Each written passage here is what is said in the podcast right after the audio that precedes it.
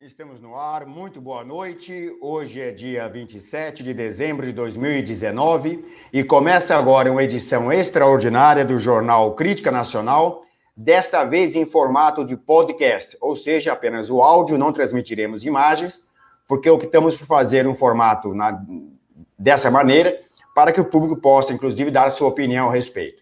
Então, quero dar uma boa noite às pessoas que estão nos acompanhando aqui pelo canal do Crítica Nacional uma boa noite às pessoas que regularmente nos acompanham aqui, que, como já sabem, nós havíamos prometido, e vamos manter o compromisso, de retornar regularmente às nossas transmissões a partir do dia 6 de janeiro, sem ser essa segunda agora a outra, porque estamos no período de recesso. Mas havíamos prometido que nesse intervalo faríamos transmissões excepcionais é, diante de algum fato político relevante. Fizemos na quarta-feira passada, agora, no dia de Natal, por sinal, no dia 25. Fizemos uma transmissão tratando da questão da, do não veto do presidente Bolsonaro, alguns itens do chamado projeto de lei anticrime. Nós fizemos essa transmissão aqui na quarta-feira, teve um excelente público, por sinal, quero agradecer as pessoas que nos acompanharam. E hoje vamos tratar de um tema de guerra política que a gente acha relevante e que estará presente amanhã também em formato de artigo, lá no nosso Crítica Nacional. Então, eu quero aqui agradecer novamente as pessoas presentes, agradecer ao público do movimento, da página do Movimento Avança Brasil, para onde essa transmissão, esse podcast também está sendo feito. E vamos dar início, então, ao, ao, ao tema dessa, dessa nossa transmissão de hoje, que tem a ver, obviamente, com guerra política. Então, eu gostaria, o, o título, por sinal, da nossa transmissão, ele é bem sugestivo nesse sentido, né? Ele diz o seguinte, que a, a, a esquerda, né, a social-democracia, ela quer ter um, Sérgio Moro para chamar de seu.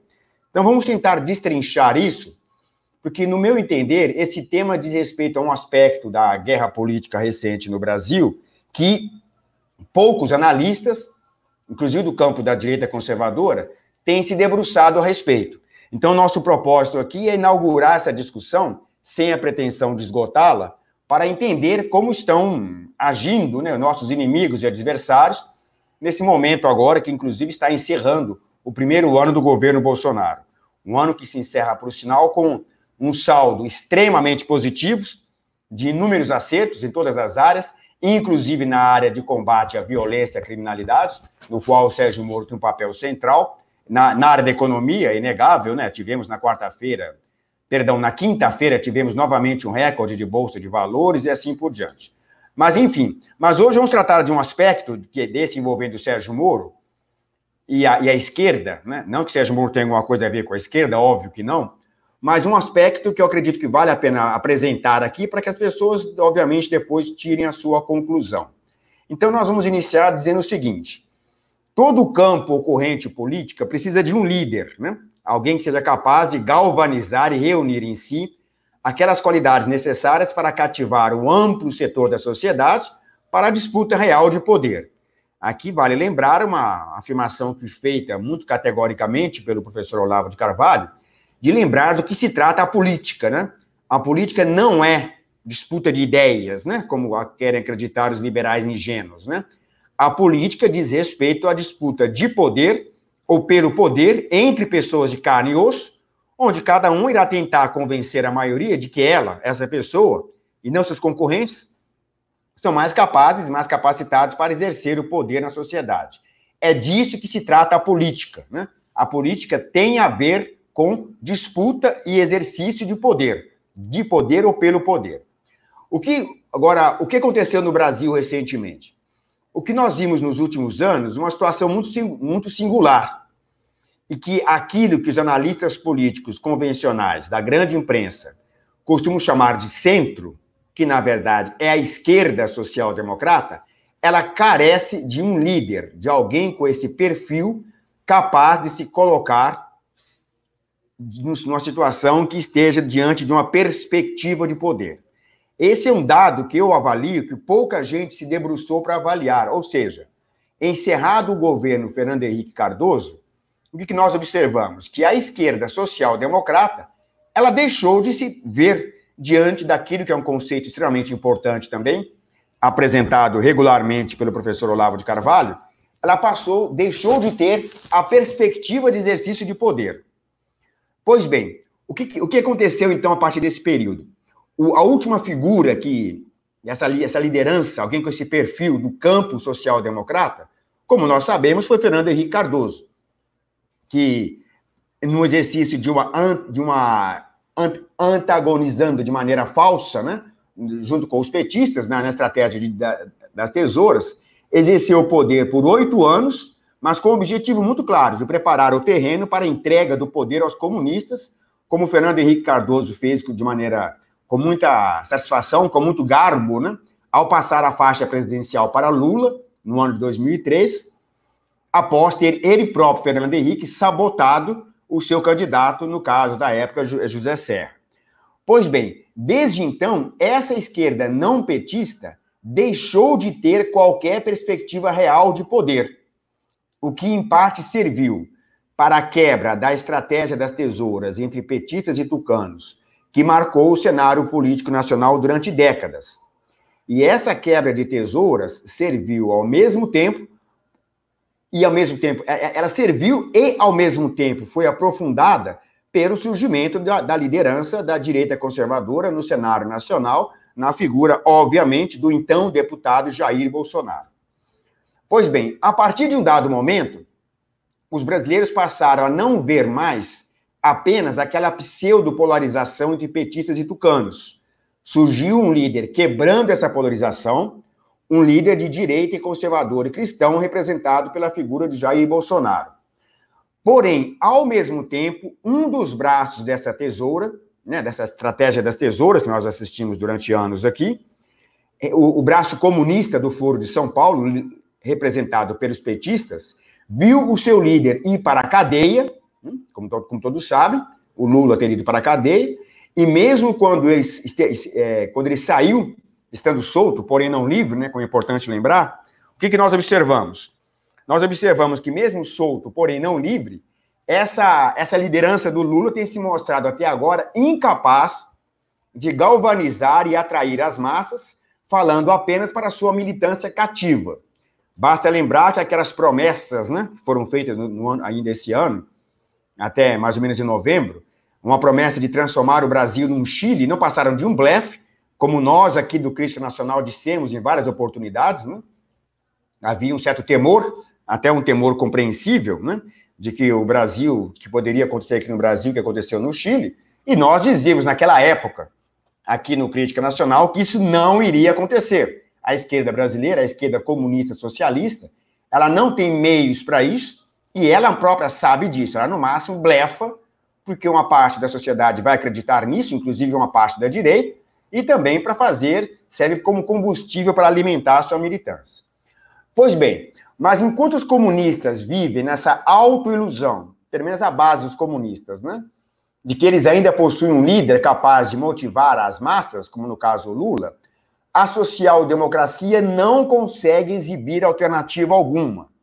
Ou seja, a esquerda social-democrata, desde, como disse no começo, desde o final do governo Fernando Henrique Cardoso, eles não têm alguém capaz de ombrear lado a lado na disputa pelo poder com a direita. E muito menos com a, com a esquerda comunista representada pelos petistas, tanto é que perdeu para elas. A prova disso foi o desempenho medíocre do Geraldo Alckmin nas eleições passadas, todos se lembram, né? Eu não tenho os números aqui de cabeça, mas ele ficou um pouco acima do, de Marina Silva, coisa do gênero. E outra prova disso também são aqueles balões de ensaio que aparecem de vez em quando em torno de figuras medíocres, como Luciano Huck, coisas do gênero, que, obviamente, ninguém leva a sério. Né? Ninguém leva a sério, acho que nem eles próprios, né? Sabe que não passa de balões de ensaio que apenas servem para expressar a falta de liderança política do campo da esquerda social-democrata. Eu vou enfatizar um aspecto aqui, eu peço desculpas às pessoas que já têm isso claro, mas que é importante lembrar. Quando falamos esquerda no Brasil, não coloque nessa palavra, após a ela, um sinal de igual seguido de PT. Porque isso é verdade, mas não é a verdade total. Né? Como em matemática, uma, uma condição pode ser necessária, mas não é suficiente. Sim, a esquerda brasileira ela é o PT, mas ela não é só o PT. Ou você entende que a esquerda, ela é, hoje, particularmente, fundamentalmente a social-democracia tucana, ainda que escondendo a sigla, ou vocês não vão entender o, o, o que está acontecendo no país no período recente. Né? Pois bem, então prosseguindo aqui. Ah, então, diante dessa falta de liderança, essa esquerda social-democrata, socialista para todos os efeitos, né, que são os tucanos, cujo partido principal são é os tucanos e o PSB em algum escala, pois bem, carece de uma liderança capaz de fazer a disputa real de poder, conquistar a, uma expressão que é muito comum, acho que até o próprio general, o vice-presidente Hamilton Mourão costuma usar, conquistar corações e mentes do povo brasileiro. Você não tem essa figura, né? Você não, essa figura não vai ser, obviamente, Geraldo Alckmin, não vai ser Luciano Huck, que eu acho que nem ele, nem a mãe dele acredita nas suas reais possibilidades, assim por diante. Pois, pois bem, e as alternativas no campo da social-democracia que surgiram recentemente, ou seja, dessa esquerda não petista, sendo que a principal alternativa surgida nesse campo foi o Partido Novo, e o seu líder, né, seu grande líder, uh, João Moedo, eles conseguem, no máximo, cativar seus seguidores já evangelizados em um programa político que mistura ingenuidade de tecnocrata com a mistura de positivismo tacanho, aderi, a, aderente e submisso a uma agenda globalista. Se você for resumir o que é o Partido Novo, ele é basicamente isso, né? Ele é um, uma, um conjunto de pessoas, até bem intencionadas, eu conheço algumas, mas é que estão, foram ganhas para um programa político que não é, que não é nada além disso. Uma mistura de uma ingenuidade de tecnocrata, né, de achar que os problemas do mundo são resolvidos por um viés tecnocrata. Nesse aspecto, aliás, há muita semelhança com o pensamento presente em grande parte do meio militar brasileiro, e mistura isso um positivismo tacanho, que é aderente a uma, e totalmente submisso a uma agenda globalista. Basta lembrar aí de vereadores do Novo, no país afora, aderentes à Agenda 2030 da ONU. Né? Então, é isso que, tá, que temos hoje no campo da esquerda não petista. Eu vou enfatizar isso muitas vezes. No Brasil, existe uma esquerda não petista. E o antipetismo, que nós conhecemos bastante, né? aquele discurso que condena o PT, não pelo Foro de São Paulo, não pela ideologia de gênero que ele introduziu nas escolas, não, por, é, não pela sua, pelas suas relações com pela, pela consequência da sua política em relação à criminalidade e violência, não. Mas que condena o PT unicamente por conta da corrupção, pois bem, esse antipetismo está presente também nessa social-democracia, nessa esquerda não petista, que vê ali a conveniência né, de usar um discurso antipetista, porque ele tem um grande apelo eleitoral, de um lado, e ao mesmo tempo não te coloca no campo da direita. O exemplo mais bem acabado dessa dessa direita não, delas, perdão, direita não, dessa social-democracia, dessa esquerda não petista, é, por exemplo, presente na redação do, do, do blog O Antagonista. Não há ninguém que espelha melhor hoje, no meu entender, essa é até um porta-voz não oficial dessa esquerda não petista, que é representado pelo blog O Antagonista de um lado e, por exemplo, pelos programas lá da Rádio Jovem Pan, com algumas figuras que nós lá conhecemos com exceção de algumas outras que são merecem crédito e respeito, como Augusto Nunes, mas sabemos que ali se tem, tem todo o viés de um ninho tucano, né? no caso da Jovem Pan. Pois bem, iniciado então o governo Bolsonaro, o que, que essa esquerda social-democrata, que é órfã do tucanato, que não tem líder nenhum para apresentar, ah, sim, tem o Dória, né? Mas como sabemos, a musculatura do Dória é diretamente proporcional à sua estatura física e, e política, ou seja, ela é muito fraca, muito pouca, né? Pois bem, o que, que essa esquerda social-democrata, órfão do, órfão do tucanato e da própria social-democracia, e, e que está representada particularmente nas redes sociais por aquilo que nós chamamos, né, que os ativistas chamam aí com um certo blag, né, com um certo deboche, chamam de isentoleft ou isentolândia, isentosfera, isentões, etc., e que estão, está muito bem representada, verbalizada nas suas visões de mundo, pelo blog Antagonista, pela Rádio Jovem Pan e outros, o que, que essa esquerda fez para definir como a sua estratégia transformar o ministro da Justiça do governo Bolsonaro, Sérgio Moro, como potencial antagonista do presidente Bolsonaro para 2022. E fez isso, é, é, obviamente, a revelia da vontade e das intenções do ministro. Então, é esse o quadro, no meu entender, que nós temos hoje. nós temos uma esquerda socialista comunista, que ainda acredita, ou pelo menos diz publicamente acreditar, eu pessoalmente duvido que os capa-pretas, as figuras inteligentes da, da, da, da, dessa esquerda comunista socialista acredita ainda em Lula, eu duvido disso. Eles podem eventualmente apresentar Ciro Gomes, mas ele tem um teto, como já ficou evidenciado. Pois bem, então nós temos de um lado essa esquerda social-democrata, essa esquerda comunista, ainda acreditando, ao menos publicamente, em Lula como um agente político capaz de se colocar diante da perspectiva de poder, e do campo da social-democracia, ninguém, exceto a, ideia que eles estão trabalhando, que ficou muito claro em período recente, de tornar Sérgio Moro essa figura. Daí até o título da nossa transmissão, né? A esquerda quer que o Sérgio, o Sérgio Moro para chamar de seu. Pois bem, por que isso? Do ponto de vista dessa social-democracia, o Moro tornou-se o líder, o potencial líder de seus sonhos, de quem essa social-democracia padece é, por uma é, de uma orfandade ímpar, né? Ou seja, o Sérgio Moro é um homem correto, honesto, íntegro, que desfruta de respaldo, de apoio popular e tornou-se, obviamente, o símbolo da, do combate à criminalidade e à corrupção. Isso é inegável, obviamente, ninguém pode negar essas qualidades do ministro Sérgio Moro.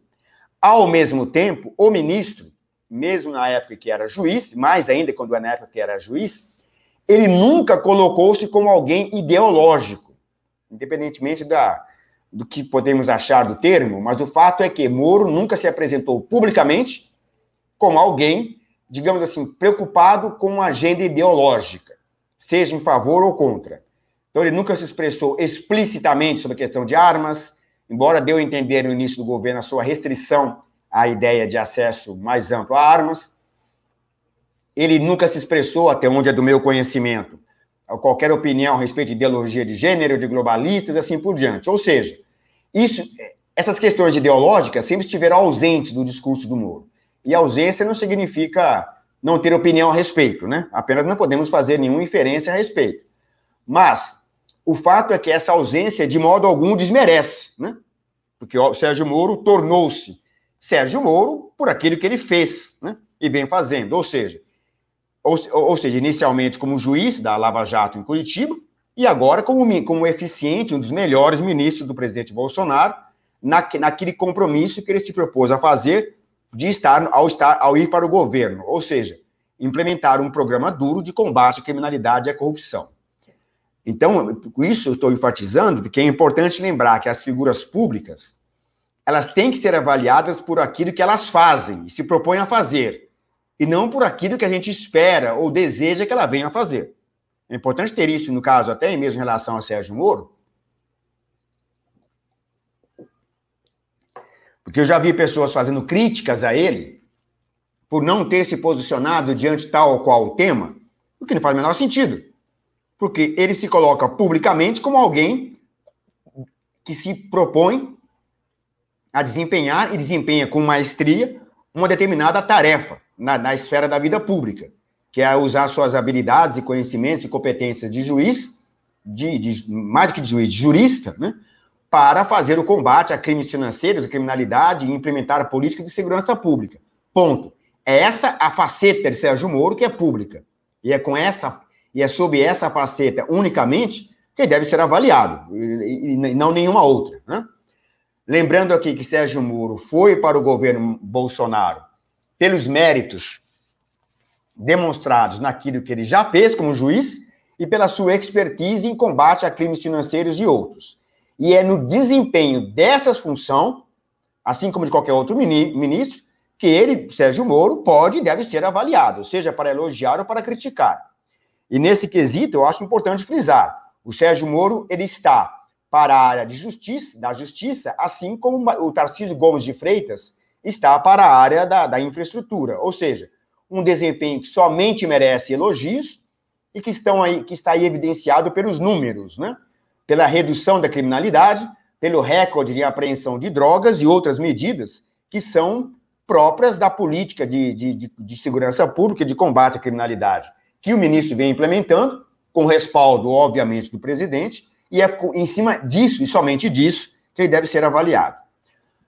Pois bem, no, meu entender ainda, a força de Sérgio Moro, ela vem de seu caráter, obviamente, e de seu compromisso com aquilo que ele se propôs a fazer.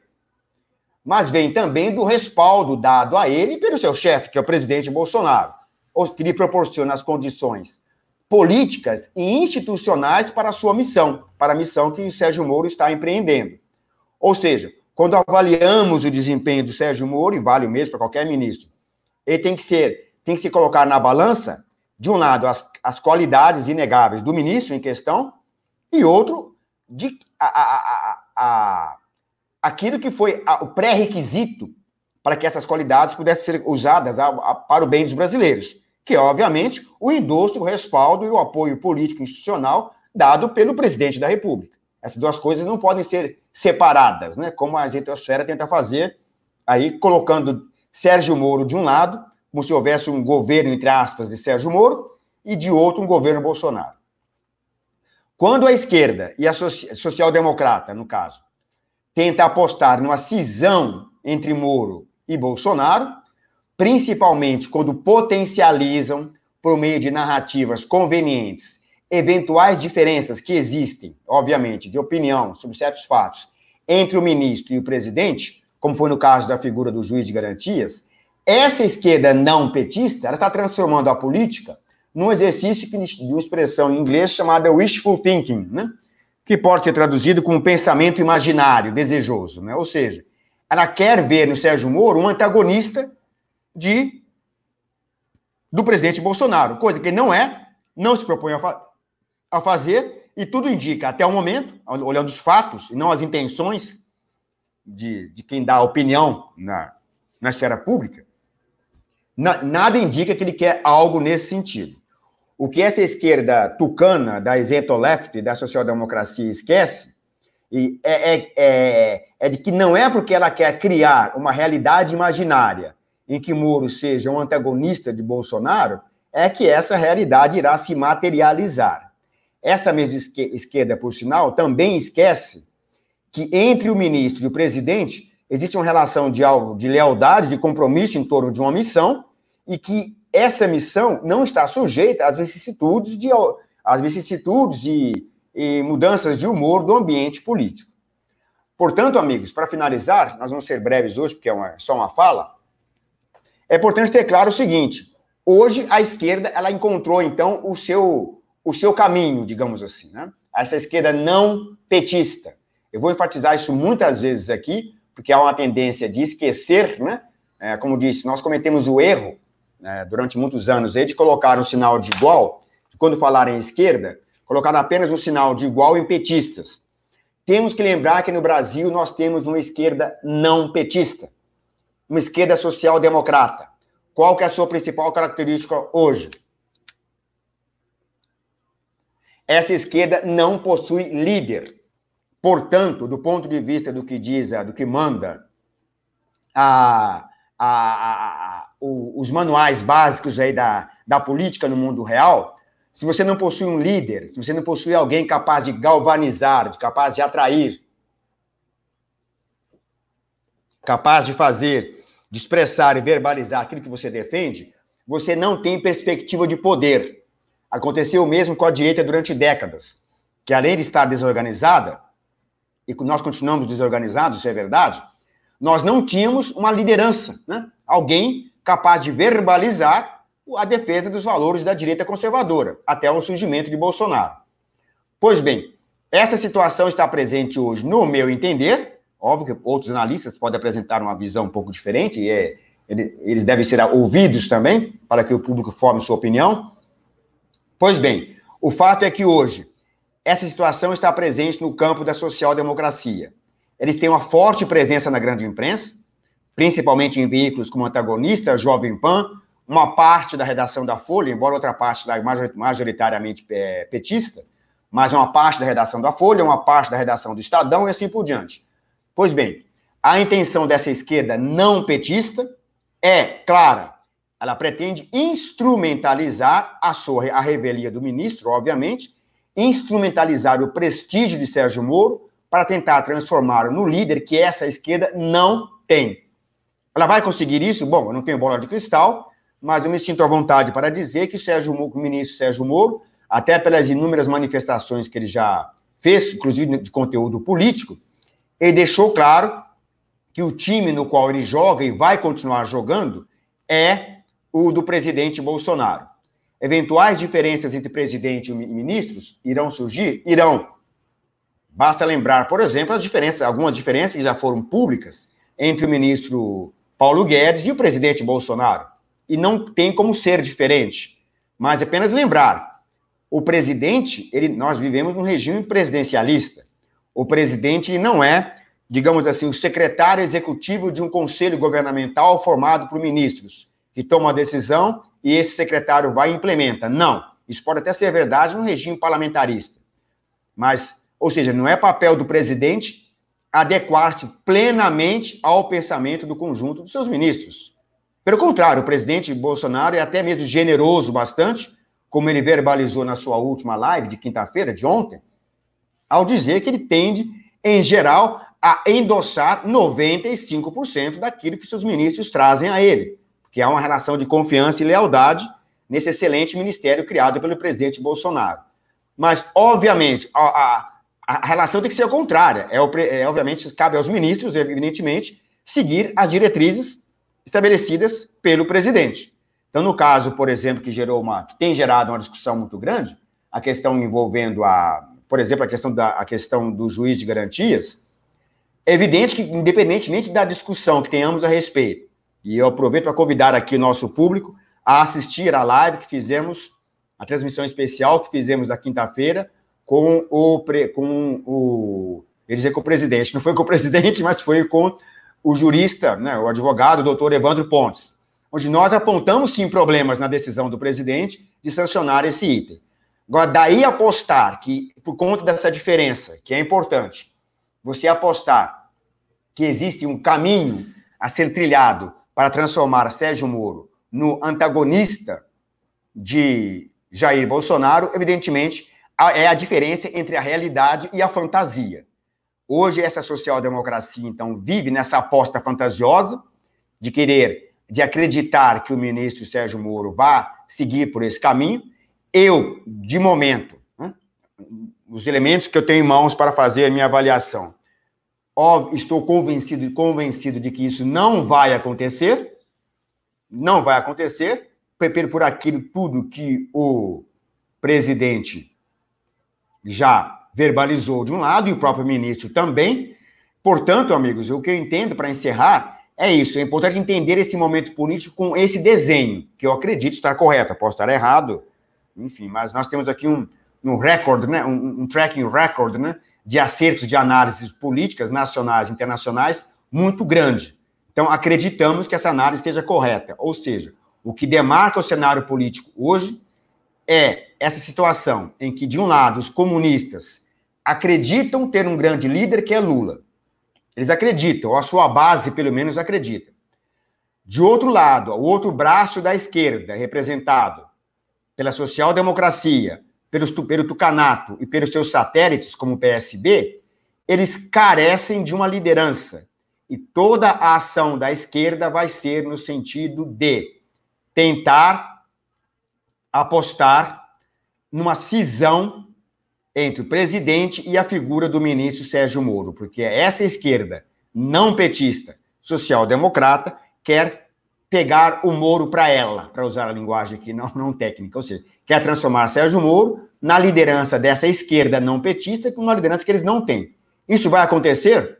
Eu me arrisco a afirmar, de uma maneira bastante segura, com todos os riscos que, uma, que um prognóstico pode, pode conter, que isso não irá acontecer.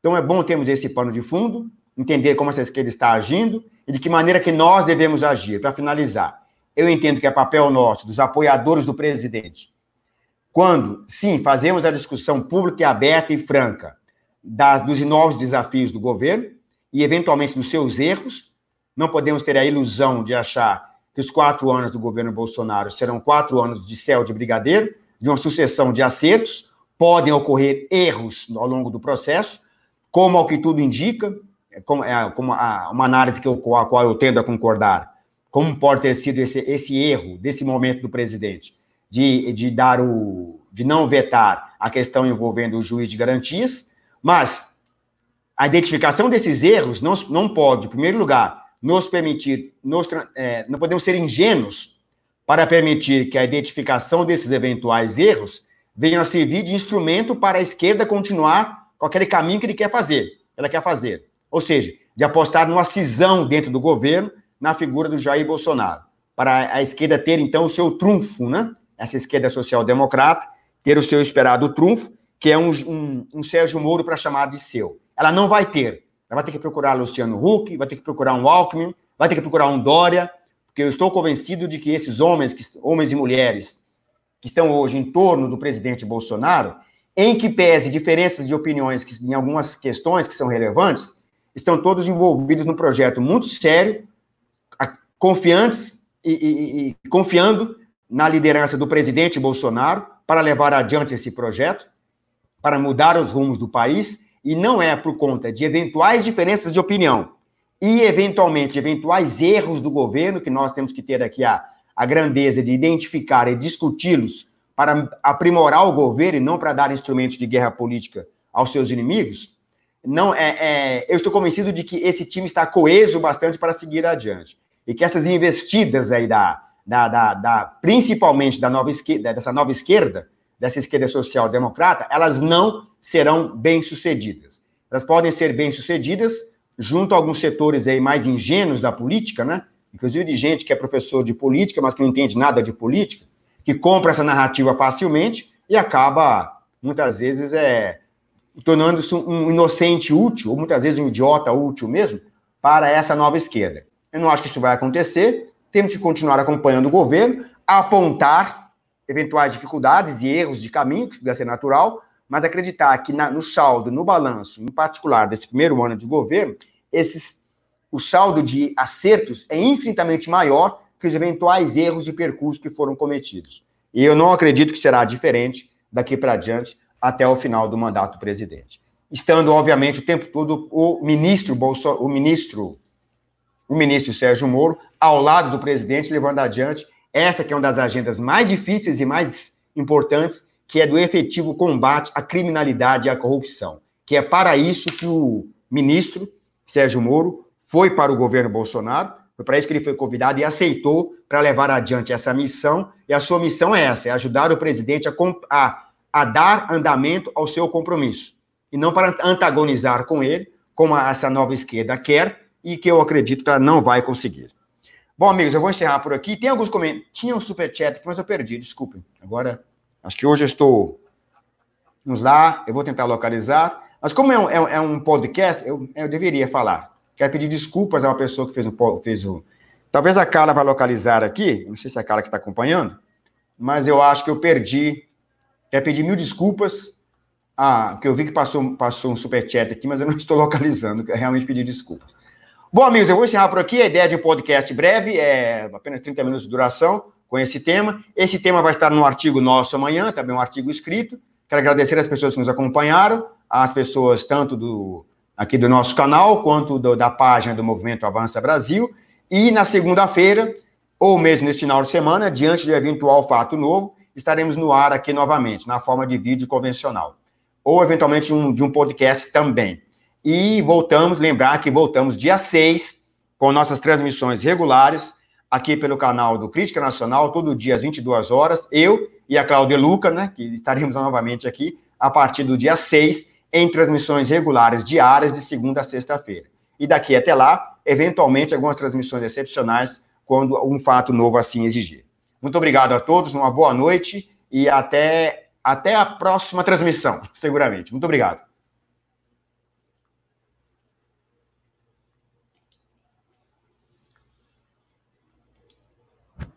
Bye.